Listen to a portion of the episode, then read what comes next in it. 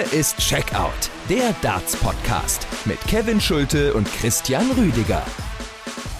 Tag 2 bei der WM 2022 und wir melden uns mit Folge 222 passenderweise hier bei Checkout der Darts Podcast. Wir sprechen heute über den Kracher Anderson gegen Lewis, äh, sprechen natürlich über den Auftritt von Fabian Schmutzler. Hut ab erstmal für den 16-jährigen Deutschen. Das war echt ein guter Auftritt, obwohl er dann natürlich nicht gekrönt wurde mit zumindest einem Satzgewinn. Ich bin Kevin Schulte hier bei Checkout der Darts Podcast und natürlich nicht allein. Christian Rüdiger ist dabei, auch in Folge 222. Das ist richtig. Hallo Kevin, ich grüße dich. Checkout gibt's wie immer auf sämtlichen Podcast-Portalen direkt in Kontakt treten mit uns. Könnt ihr zum Beispiel bei Twitter at Checkout Podcast oder bei Instagram unter Checkout-Podcast. So und jetzt Christian, vielleicht vorab ganz kurz äh, die Frage, ähm, wie nimmst du so die Stimmung wahr? Weil es fällt ja schon auf, dass ähm, einige Fans dann nicht äh, da sind. Also Stichwort die Deutschen, auch die, die nicht am Start sind. Dadurch äh, fehlen so ein paar Timo Werner-mäßige Gesänge was jetzt nichts Schlechtes sein muss, aber insgesamt fällt halt schon auf, dass es deutlich weniger Leute sind. Gerade so am Anfang von der Abendsession war es sogar noch sehr, sehr leer. Da sah es eher aus, als hätte man sich noch in den Nachmittag verirrt. Ja, das ist richtig. Also man merkt das natürlich auch schon, wenn man dann diese Kamera gerichtet hat auf den Hintergrund, wo die Fans sitzen, dass da auch viele Tische und dann natürlich auch Sitzschalen auf den oberen Rängen leer sind. Hat natürlich auch mit der aktuellen Situation was zu tun, dass viele aus Festland-Europa gesagt haben, dadurch, dass sie auch durch diese verschärften Einreiseregeln in Quarantäne müssten, das sind zusätzliche Kosten, die man vielleicht auch nicht aufbringen kann, vielleicht aber auch nicht aufbringen will. Das ist äh, vollkommen in Ordnung, wo man dann sagt, dann verbringe ich die WM lieber äh, zu Hause, wo das dann auch in einem sichereren äh, Umfang äh, stattfindet. Und äh, sicherlich haben auch ein paar Briten hier und da ein bisschen Bammel vielleicht mit hinzugehen, aber ansonsten finde ich, dass die, die da sind, zumindest auch schon äh, gute, gute Stimmung machen. Es ist natürlich nicht vergleichbar mit dem Ellie Pelli Feeling wie vor Corona, aber es ist natürlich schon toll, dass sie da sind. Es hat auch eine ganz andere Präsenz, auch wenn da vielleicht statt 3500 nur 2000 da sind. Deswegen, sie machen punktuell Lärm, aber der ganz große äh, Effekt fehlt noch. Aber ich muss auch ganz ehrlich sagen, ich, ich finde es nicht schlimm, weil die Stimmung wirklich teilweise äh, durchkommt und die Fans im Rahmen ihrer Möglichkeiten versuchen, gute Stimmung zu erzeugen. Ja, wie gesagt, einige Gesänge vermisse ich da nicht. Ähm, allerdings muss man natürlich auch den Finger in die Wunde legen. Also die Stimmung bei Price gegen Edhouse war natürlich ähm, jetzt nicht schön. Ne? Also das muss man auch nochmal erwähnen. Insgesamt, ähm, ja, das Thema Corona wird auch die Darts-WM weiter begleiten. Ich bin gespannt, ähm, wie das weitergeht. Also so richtig Gut ist die Lage ja in Großbritannien auch nicht, um es mal positiv zu formulieren. Also ähm, da hängt natürlich auch die PDC dann äh, von politischen Entscheidungen ab. Grundsätzlich muss man ja sagen, ähm, es erscheint aus deutscher Perspektive etwas schwer verständlich zu sein, dass es in manchen Bundesländern komplette Geisterspiele bei Outdoor-Veranstaltungen gibt, währenddessen im Ellipelli ähm, ja dann doch irgendwie die Regeln relativ lax gehandhabt werden. Aber das ist nur so der Corona-mäßige Eindruck, sollte hier jetzt auch noch Erwähnung finden. Wir sprechen aber jetzt über sportliche Partie Nummer eins. An diesem äh, Donnerstagnachmittag war die Begegnung Steve Lennon gegen Madas Rasma und lass uns gerne sportlich werden, lass uns das Ding analysieren. Lennon gewinnt 3-1 gegen, gegen den Letten und am Ende war es dann doch knapper, als es jetzt dieser relativ klare 3-1 Satzerfolg aussagt, oder? Also ich finde, in der Konstanz war Steve Lennon über diese vier Sätze dann auch diesen Tick weit vor Madas Rasma. Das zeigt dann natürlich auch das Ergebnis 3 zu 1. Er hat äh, punktuell weniger Fehler gemacht als der Lette, der auch wieder ein paar Probleme hatte mit der Art und Weise, wie seine Darts im Board gesteckt haben. Dann sind teilweise wieder welche rausgefallen. Steve Lennon, gerade in der Anfangsphase auch ein tolles Niveau gespielt. Auch die 136 war ein schönes Finish von ihm gewesen. Also der hat schon gute Momente kreiert, auch einen guten Standard gespielt. Deswegen der, der Sieg geht wirklich für ihn in Ordnung. Den hat er sich auch verdient, weil er über diese vier Sätze eine deutlich bessere, gefestigtere Leistung gezeigt hat als Madas Rasma, für den das natürlich auch eine Enttäuschung ist, weil gegen Steve Lennon hätte er sich schon mehr ausgerechnet und gegen Christoph Ratajski wäre sicherlich was gegangen. Er hat die spielerische Klasse. Somit ist es jetzt Steve Lennon und wenn er wirklich die Form gerade aus den ersten Sätzen zeigen kann, dann hat er auch gegen Christoph Ratajski eine Chance, ihm wirklich weh zu tun und zu ärgern. Eine große Enttäuschung gab es dann im zweiten Match für Scott Mitchell, den ehemaligen BDO-Weltmeister bei seinem WM-Debüt im Ellipelli, gegen den äh, weiteren Debütanten Chris Landmann aus den Niederlanden. Und Chris Landmann gewinnt das Ding mit 3 zu 0. Dieses Ergebnis erzählt ja auch nur die halbe Geschichte des Spiels. Denn was Scott Mitchell da auf die Doppel verpasst hat, das habe ich auch selten gesehen. Also das war ja ein nie dagewesenes oder zumindest sehr selten dagewesenes Doppeldesaster. Es sah ja zwischenzeitlich sogar danach aus, als könnte Chris Landmann das Spiel komplett ohne Leckverlust gewinnen. Am Ende bekommt Scott Mitchell zumindest noch zwei Lecks aufs Board, aber also die Doppelquote ist ja wirklich ein absolutes Fiasko. Vor allen Dingen war so natürlich auch nicht ansatzweise absehbar, dass Scott Mitchell da so eine Leistung äh, liefert. Am Ende sind es 12,5 Prozent auf die Doppel. Eine kolossale Enttäuschung war dieser Auftritt von Scott Mitchell von ihm ist man auch anderes gewohnt. Und ich saß wirklich da und äh, habe gedacht, das kann doch jetzt nicht wahr sein, weil Scott Mitchell ist normalerweise ein Spieler, bei dem sieht aufgrund auch der Art und Weise, wie er spielt, weil er nicht so der schnellste ist und wirklich sein Tempo spielt, egal was der Gegner macht, egal wie es steht, immer so einer, wo ich sage, wenn der ein 100er Average spielt, dann sieht das bei ihm eigentlich aus wie ein 95er.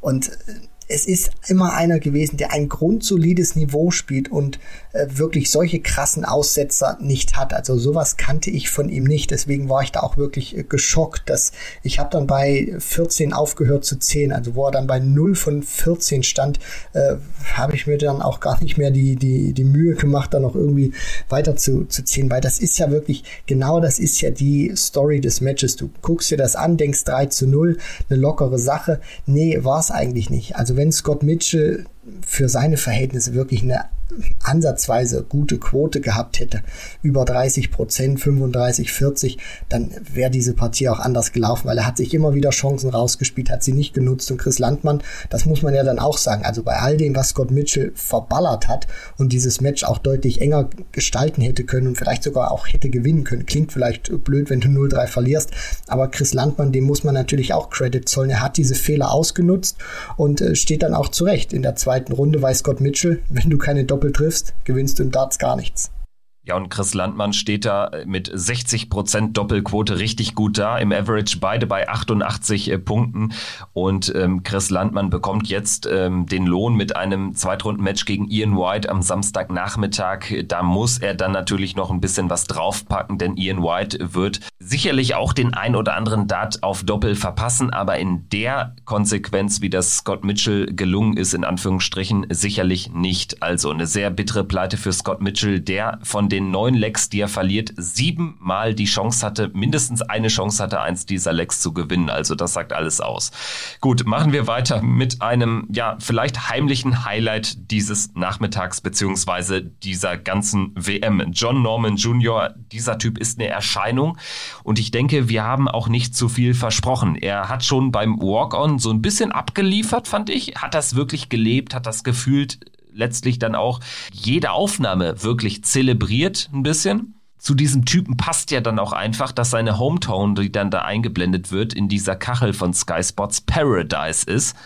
Das finde ich schon fantastisch. Dann dieses erste Leck, dieses Sterben in absoluter Schönheit, irgendwie mit zehn Darts da am Doppel äh, vorbei zu bimsen und Chess Barstow dieses erste Leck zu schenken, obwohl der da mit äh, 240ern richtig gut reinkommt, John Norman Jr nach jedem Satz, irgendwann dann sogar nach jedem Lecken Fistbump. Ähm, letztlich verliert er das Ding 3-1 und trotzdem fliegen ihm hier schon zu Recht auch ein paar Herzen zu, denn das war ein tolles äh, Sportmanship von beiden Akteuren, muss man auch sagen. Also Chess Barstow, sportlich gesehen gewinnt er das erstmal verdient. Das dürfen wir hier nicht unter, unter den Scheffel stellen.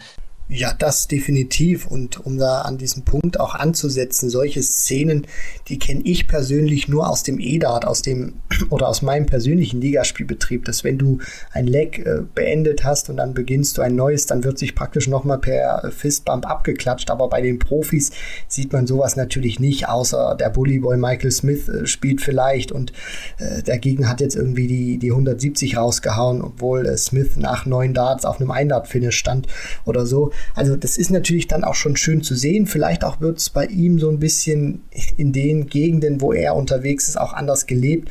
Und ansonsten muss man ja sagen, er hat seine Abläufe, er hat, er hat seinen Rhythmus, gerade auch wenn er dann den ersten Dart oder sich zum Oki bewegt, dass er da wirklich noch mal ein bisschen wippt, damit auch wirklich alles äh, zu 100 Prozent da ist, wo es hingehört. Äh, spielerisch hat er natürlich heute oder hat er besser gestern gesagt die, die Klasse nicht gehabt gegen Chess Barstow, wo er in diesem ersten Leg elf Darts waren es insgesamt gewesen, was er eigentlich gewinnen muss. Das hat ihm dann auch so ein bisschen den Wind aus den Segeln genommen, stand dann auch lange im Average unter 80 Punkten. Also da konnte er auch Chess Barstow wirklich vom Scoring her nicht gefährlich werden. Da kam die 140 immer mal wieder, aber die hat er immer so lückenweise reingestreut, John Norman Jr. und Chess Barstow war da einfach deutlich äh, konstanter, der auch eine sehr aufrechte, gerade Wurfhaltung hat. Äh, das ist sicherlich auch nicht so, die, die jedem liegen würde. Und deswegen dieser 3 zu 1 Sieg geht in Führung. Gegen Ende kam John Norman Jr.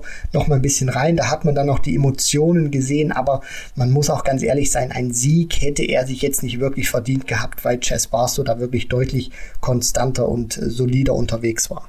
Chess Barstow spielt am Samstagabend gegen Michael van Gerven, ist da natürlich ganz klare Außenseiter, hat aber auch wirklich überhaupt nichts zu verlieren.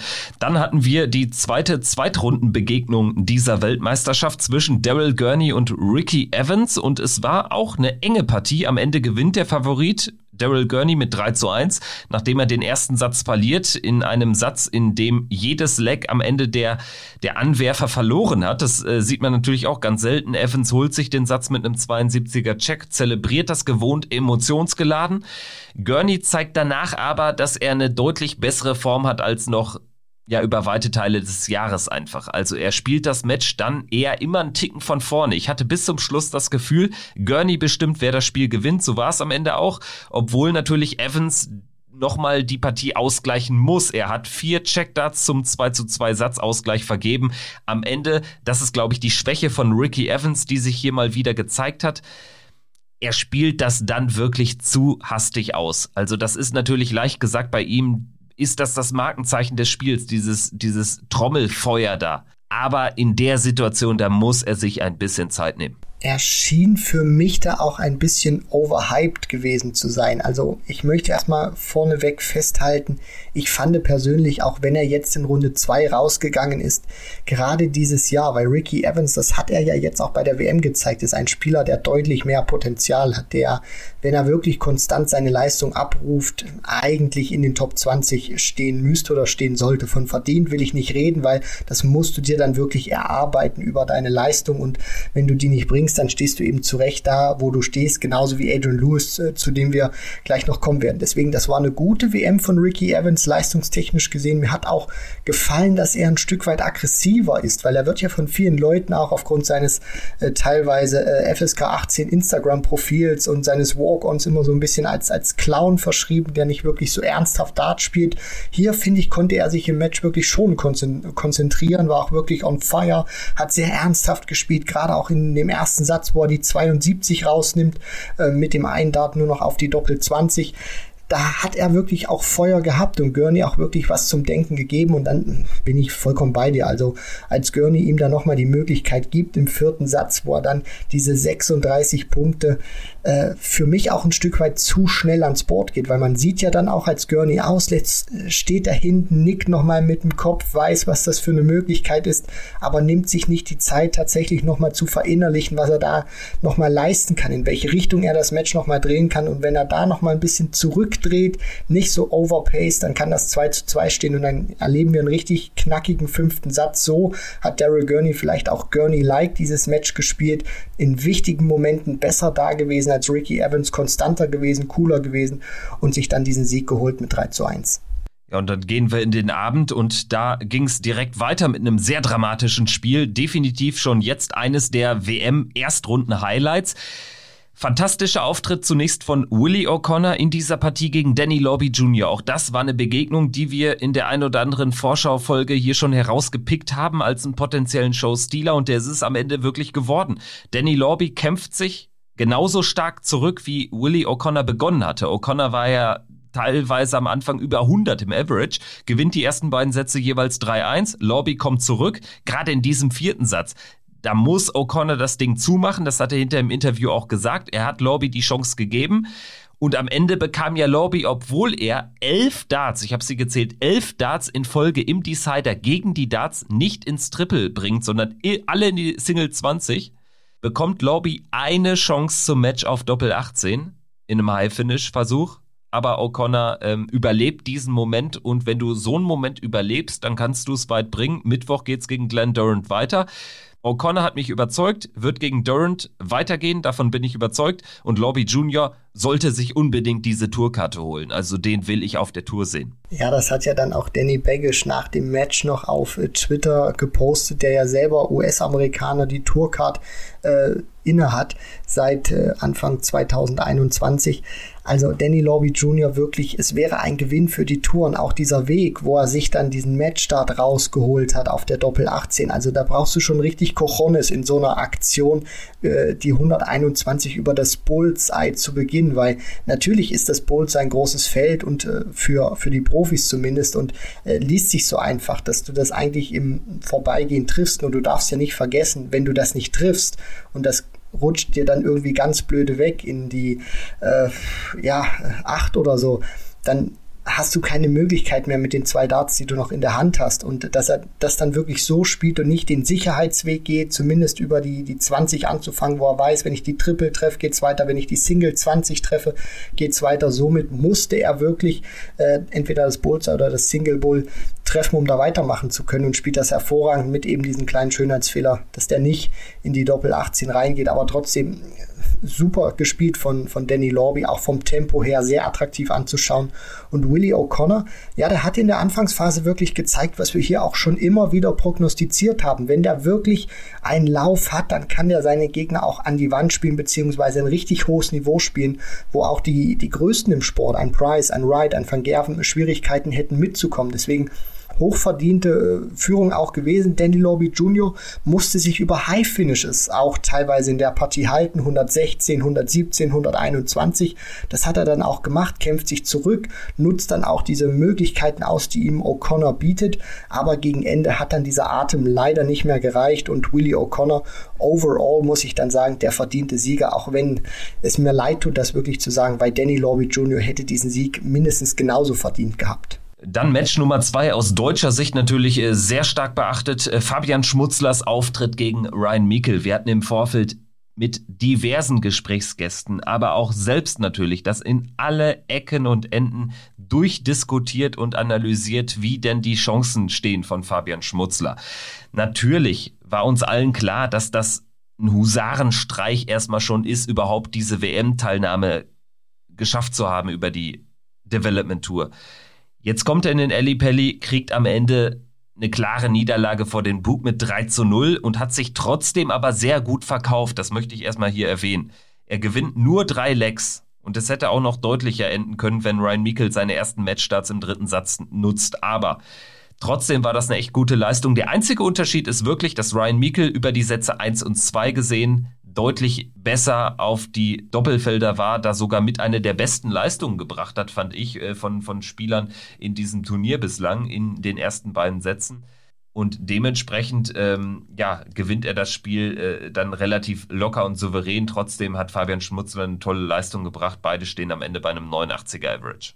Ja, absolut. Also ich finde schon, dass er sich da teuer verkauft hat und äh, man jetzt auch nicht nur primär dieses Ergebnis herausnehmen sollte, sondern die Art und Weise, wie er da oben auch performt hat. Ich finde, das hat äh, recht entspannter auch gewirkt. Also nervös hat er auf mich jetzt nicht den großen Eindruck gemacht. Natürlich sind ein paar Darts in, in die fünf dann rübergegangen, aber das ist vollkommen normal. Der Kerl ist seit Oktober erstmal 16 Jahre alt und Ryan Meikle hat er auch ein Stück weit seine Erfahrung ausgespielt, gerade auch beim Checken im ersten Durchgang. Äh, das äh, ist dann auch so ein, so ein Stück weit der, der Faktor Erfahrung, wo er dann diese 80 Punkte natürlich hat, mit dem ersten nicht sofort das Triple trifft, äh, somit zweimal Single spielt und dann diesen Eindart, den er noch in der Hand hat, nutzt. Und für Fabian Schmutzler ging es einfach nur darum, auch diese, diese Stimmung aufzusaugen, gutes Gefühl zu haben, gute Momente zu kreieren. Und das hat er auch gemacht. Also die 180er, die er da oben geworfen hat, die kann ihm keiner mehr nehmen. Dass er dann auch nach 0 zu 2 im dritten Satz in den Lecks nochmal zurückkommt auf 2 zu 2, das zumindest nochmal ein bisschen heiß macht und auch eine, eine gute Körpersprache gehabt hat. Also sich da irgendwie nicht äh, unnötig fertig gemacht, sondern das auch einfach hingenommen und äh, auch einfach, äh, so wie es für mich aussah, als Erfahrung genommen hat, sich gefreut hat, dass er da oben spielen darf, weil wer weiß, wann er die Möglichkeit wieder kriegt. Deswegen, er hat sich auch, wenn es 0 zu 3 aus seiner Sicht ausgegangen ist, aber man sollte das nicht nur am Ergebnis festmachen. Nochmal, der Kerl ist 16 Jahre alt. Allein, dass er da war, aufgrund dieser Geschichte auch, ein Riesenerfolg. Deswegen, er hat sich teuer verkauft, drei Lecks gewonnen. Was willst du mehr? Und eins hat dieser Auftritt auch unterstrichen. Er ist unglaublich reif für sein so junges Alter. Und er passt, und das ist positiv gemeint, sehr positiv gemeint, er passt nicht in diese Dartswelt. Das finde ich wird auch so deutlich.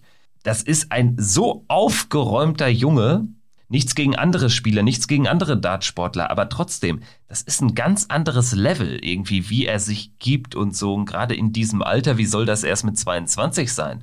Wenn du dann schon ein bisschen mehr auch vom Leben äh, gesehen hast und vielleicht ein bisschen ankommst, auch ein bisschen gesettelter bist. Das finde ich echt krass.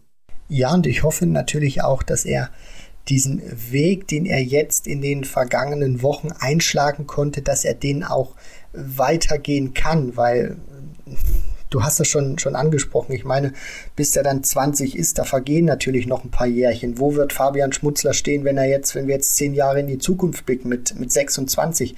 Das kann zum jetzigen Zeitpunkt noch keiner voraussagen. Und ich äh, finde das auch äh, ehrlich gesagt erfrischend, dass man das nicht so äh, vorausskizzieren kann, sondern wo ich auch einfach sage, lass den Jungen sich entwickeln und wenn der wirklich weiterhin die, die Freude hat, diese Unbekümmertheit und diese Reife auch schon mitbringt und weiterentwickeln kann, dann ohne jetzt zu große Erwartungen zu schüren bei äh, bei den Zuschauern, dann kann das auch wirklich einer werden, der äh, Darts Deutschland noch sehr viel Freude bereitet. Deswegen, er hat jetzt schon mal so einen, so einen kleinen Teaser hinterlassen. Ähm, und alles weitere wird sich dann auch zeigen, wie diese Entwicklung weitergeht und wie groß der Name Fabian Schmutzler dann auch noch äh, im PDC-Kosmos wird. Credits natürlich auch an Ryan Meikle, der die Tourkarte verteidigt durch den Sieg. Ansonsten hätte er wieder zur Q-School gemusst. Da äh, kommt er jetzt dran vorbei und er bekommt jetzt ein Match heute Abend gegen Peter Wright. Da ist er dann natürlich ganz klar in der Außenseiterrolle. Machen wir weiter, bevor wir zum, zum Highlight des Abends, zum Top-Match Anderson-Lewis kommen. Äh, Mollenkamp gegen Lisa Ashton war eine ganz klare Angelegenheit. Äh, Mollenkamp gewinnt 3-1, 3-0, 3-1. Und da fiel mir einmal mehr auf, Lisa Ashton ist halt auf der Bühne eine ganz andere Spielerin, eine deutlich schwächere Spielerin als auf dem Floor. Sie verliert ihre Tourkarte, das steht jetzt auch definitiv fest. Sie verliert sie aber eben auch, weil sie auf den Bühnen beim Grand Slam jetzt in zwei Jahren und jetzt auch bei der WM erneut äh, ihre Leistungen da nicht ansatzweise bringt. Also das ist dann einfach zu wenig, das ärgert sie selbst auch. Man muss es aber auch eben so klar ansprechen, weil die Partie Mollenkamp-Ashton in der ersten oder in der zweiten Runde bei einem Players Championship Event, ich glaube die nicht, dass die so klar an Mollenkamp gehen würde. Nee, also das denke ich auch nicht. Und was ich immer so ein Stück weit enttäuschend finde bei Lisa Ashton, äh, dass sie es anscheinend auch nicht schafft, diesen Schalter dann wirklich umzulegen. Also sie hat ja schon äh, wirklich gute Matches gespielt im TV. Man denke nur vor ein paar Jahren an das Match gegen Jan Decker, wo sie einen herausragenden ersten Satz spielt, das zwar nicht bis zum Ende konservieren kann, aber da trotzdem zeigt, zu was sie fähig ist. Und gegen Ron Meulenkamp konnte sie zu keinem Zeitpunkt wirklich mal Druck ausüben und deswegen ist dieses 3 zu 0 eine klare Sache und Lisa Ashton hat sich auch wirklich von der Qualität, die sie gespielt hat, leider, leider unter Wert verkauft und ich hoffe natürlich auch, dass sie eine erfolgreiche Q-School spielen kann, dass wir sie vielleicht äh, schon im nächsten Jahr wiedersehen. Aber äh, auf den TV-Bühnen, da muss sie tatsächlich noch reifen. Da gibt es aktuell einen gewaltigen Unterschied, zum Beispiel zu einer Fallon Sherrock. Dann das letzte Match des Abends, Gary Anderson gegen Adrian Lewis. 3-1 gewinnt Gary Anderson, nachdem er den ersten Satz abgibt mit äh, 2 zu 3, ist danach Adrian Lewis kein Faktor mehr in diesem Match. Adrian Lewis verliert neun der nächsten zehn Legs und am Ende spricht eben diese Leg-Bilanz auch eine ganz, ganz deutliche Sprache zugunsten des Flying Scotsman. Er gewinnt elf der 15 Legs im Match und es gab ja so ein paar Schlüsselszenen, zum Beispiel im dritten Satz dieser 92er Check da zum Satzgewinn über 20 Doppel 18, Doppel 18 und insgesamt hat mir die Körpersprache von Gary Anderson auch sehr gut gefallen. Bei Adrian Lewis war die jetzt nicht, nicht schlecht oder so, aber sie war im Prinzip auch nicht sonderlich gut. Also ich glaube, er wusste auch relativ schnell, er hat heute einen etwas schwächeren oder einen deutlich schwächeren Tag erwischt als gestern gegen Campbell. Und ja, dann ergebe ich mich auch weitestgehend zu meinem Schicksal. Also Adrian Lewis kriegt einfach keinerlei Konstanz rein. Äh, da muss man jetzt den Finger auch ganz klar wieder in die Wunder legen, so gut dieser Auftritt gegen Campbell auch war. Ja, definitiv. Also das war schon ein äh, meilenweiter Unterschied gewesen, auch in der Konstanz. Also in diesem ersten Durchgang, wo er dann diesen 2 zu 1 Rückstand auch noch dreht in den Legs, begonnen natürlich mit dem 96er Check zum 2 zu 2, sich dann den Decider holt, äh, hat das Adrian Lewis auch von der Körpersprache her sehr gesettelt wahrgenommen. Ich fand ihn beim Walk-On auch sehr, sehr griffig, also wenig Späßchen. Bei Matt Campbell beim Walk-On war das noch ein bisschen anders gewesen in der Partie. Und ähm, ansonsten, er hat ja da auch kein so fantastisches Niveau gespielt im ersten Satz. Also unter 90 muss man natürlich auch sagen, aber es hat einfach anders gewirkt, weil Lewis ein bisschen straighter unterwegs war. Und ab dem, der zweite Satz war eine Vollkatastrophe, da trifft er gefühlt kein Triple. Und was mir auch allgemein aufgefallen ist, und das fand ich sehr schade bei Adrian Lewis, dass er es nicht geschafft hat, mal wirklich einen Satz lang konstant auf einem guten Niveau dann auch zu spielen, wo du das Gefühl hast, der kann ja auch mal wirklich drei Legs hintereinander unter 15 Darts spielen oder bis äh, spätestens 15 Darts fertig werden. Das war einfach nicht der Fall. Viele Ausreißer gehabt, äh, wenig, wenig Trippelaufnahmen oder dann, wenn er gute Trippelaufnahmen wirft, sich danach sofort wieder zerschossen und Gary Anderson, der so ein bisschen mit, mit seiner Back to the Roots Darts ähm, agiert hat, haben mich so ein bisschen erinnert an die Weltmeister Darts, nur dass sie unten zur Spitze hin dann ein bisschen dicker wurden. Also sind nicht ganz die gleichen, aber ähneln zumindest den. Ist dann gegen Ende des Matches auch äh, deutlich stärker geworden, konstanter als Lewis und hat das eben auch geschafft, was Adrian Lewis nicht geschafft hat. Wirklich dann nochmal Sätze konstant auf einem guten Niveau zu spielen. Deswegen Adrian Lewis wird enttäuscht sein, muss jetzt erstmal das Positive mitnehmen und äh, Gary Anderson steht in der dritten Runde und wir wissen alle, er ist auch ein Stück weit ein Überlebenskünstler und egal ob er gut oder schlecht spielt, er ist in jedem Match ein Faktor. Ich habe ein sehr gutes Gefühl bei Gary Anderson, wenn ich ihn so spielen sehe, weil er jetzt die zuletzt aufsteigende Tendenz wirklich hat bestätigen können und er auch auf die Doppelfelder nicht mehr so viele Fehler gemacht hat. Also wir haben da ja Partien gesehen, wenn ich an dieses Duell gegen Ian White denke.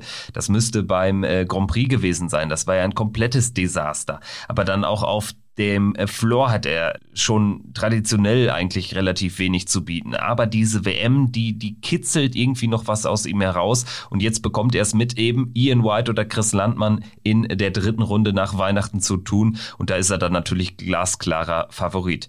Wir sprechen dann jetzt aber nochmal ganz kurz über den heutigen Tag, blicken voraus auf äh, wieder mal äh, zwei Sessions. Wir haben am Nachmittag die Partien Ryan Joyce gegen Roman Benecki, Keen Barry gegen Royden Lamb, Jermaine Vatimena gegen Boris Kolzow und Christoph Ratajski gegen Steve Lennon. Letztere Begegnung ist eine Zweitrundenbegegnung. Hast du ein Highlight, was du rauspicken würdest an diesem Nachmittag heute? Am Nachmittag ist es ganz klar die Partie Ratajski gegen Steve Lennon. Ja, ich fände auch Barry gegen Lamb noch interessant, weil da natürlich auch zwei komplett verschiedene Stile und Generationen aufeinandertreffen. Barry natürlich auch einer der jüngsten, spielt extrem schnell, Lem extrem langsam. Auch sowas finde ich immer interessant zu beobachten, wie sich dann die, die jeweiligen Spieler da verkaufen. Aber an sich ist natürlich die Zweitrundenpartie schon per se immer so ein bisschen ähm, hervorzuheben. Ratajski gegen Lennon in diesem Fall. Dann äh, der Abend, der hat äh, durchaus in sich am Anfang, weil Paul Lim, den Ali Pelli betreten wird und er wird natürlich der ähm, ja, Publikumsheld sein im Spiel gegen Joe Mernon. Joe Mernon, Paul Lim, auch da äh, ja, könnten die Gegensätze kaum größer sein. Danach haben wir ein Duell der Young Guns William Borland gegen Bradley Brooks. Brooks spielt um die Tourkarte, muss diese Partie gewinnen. Ross Smith gegen Jeff Smith auch ein sehr umkämpftes Duell, mutmaßlich mit leichten Vorteilen für Ross Smith, würde ich sagen. Und hinten raus noch Peter Wright gegen Ryan Meikle. Das äh, schreit eigentlich schon nach einem 3 zu 1 für Peter Wright. Also wenn Peter Wright wirklich seine Leistung ans Board bringt, man hat das ja in den vergangenen Jahren schon anders gesehen. Man hätte auch nicht gerechnet, dass äh, Jamie Lewis damals äh, deutlich über 100 Punkte spielt gegen Peter Wright, ihn rausnimmt oder dass Tony Alcinas das schafft. Deswegen, äh, ich will da jetzt nicht irgendwie schlechte Erinnerungen wecken, aber äh, Peter Wright wird natürlich auch durch sowas gewarnt sein. Auch diese Partie damals, wo er zum Weltmeister wurde, 2020 gegen Noel Malikdem. Also äh, Peter Wright weiß natürlich auch, er muss gleich schon von Beginn an eine gute Leistung zeigen, weil Ryan Meikle, er kann zumindest ein bisschen äh, ein Feuerwerk auch abbrennen, aber über drei oder Best of Five Sets sollte jetzt nicht so viel passieren, aber Peter Wright ist gewarnt, weil er eben weiß, äh, da hat er sich äh, hier und da schon mal verabschiedet, früh, früher als geplant und ansonsten Paul Lim gegen Joe Mernon finde ich extrem interessant, auch weil du diese unterschiedlichen Stile hast. Ein Joe Mernon, der dir gefühlt keine Reibungspunkte gibt. Und dann hast du da diese absolute Legende mit äh, Paul Lim, der den Eddie Pelly allein schon mit, mit seiner Präsenz, ohne überhaupt ein Dart zu werfen, zum Kochen bringt. Bradley Brooks, der extrem heiß ist, auch aufgrund seiner guten Ergebnisse in den vergangenen Wochen. Und dann diese Partie, für mich so ein heimlicher Showstealer, dann auch Ross Smith gegen Jeff Smith, weil du Ross Smith hast, der extrem gut scoren kann. Jeff Smith, einer, der eine Bank auf die Doppel ist, wenn er Normalform hat. Also das wird ein extrem heißer Abend. Ja, ich glaube auch, das klingt erstmal vielleicht ja nur punktuell so richtig cool, aber ähm, auch abseits von äh, Paul Lims Partie gegen Mernon und Wrights Partie gegen Mikkel ähm, kann das geil werden. Also Borland Brooks hat's durchaus in sich. Hier sehe ich auch Brooks, je länger ich drauf schaue, dann doch ähm, vorne und Ross Smith gegen Jeff Smith. Also ich hoffe da einfach auf einen guten Auftritt von Jeff Smith. Dann kann das auch so ein bisschen über die Doppelquote regeln. Das Scoring, glaube ich, liegt dann eher auf äh, Seite von Ross Smith, aber ähm, das kann auch lange gehen, da bin ich deiner Meinung. Trotzdem glaube ich an, an Vorteile am Ende für Ross Smith, für den Smudger. So, und dann würde ich sagen, machen wir einen Haken hinter, hinter den äh, zweiten Tag und äh, werden uns dann natürlich wieder melden in gut 24 Stunden mit einem weiteren Ausblick dann auf den Samstag, aber natürlich in erster Linie mit den Analysen von den Partien eines Peter Wright, eines Paul Lim wird wieder gut. Hier bei Checkout der Darts Podcast seid ihr richtig, wenn ihr alles über die Darts WM 2022 erfahren wollt. Also danke fürs Einschalten und wir hören uns morgen wieder. Christian hat Spaß gemacht, ich freue mich. Ich mich auch und macht's gut. Bis morgen. Bis morgen. Ciao.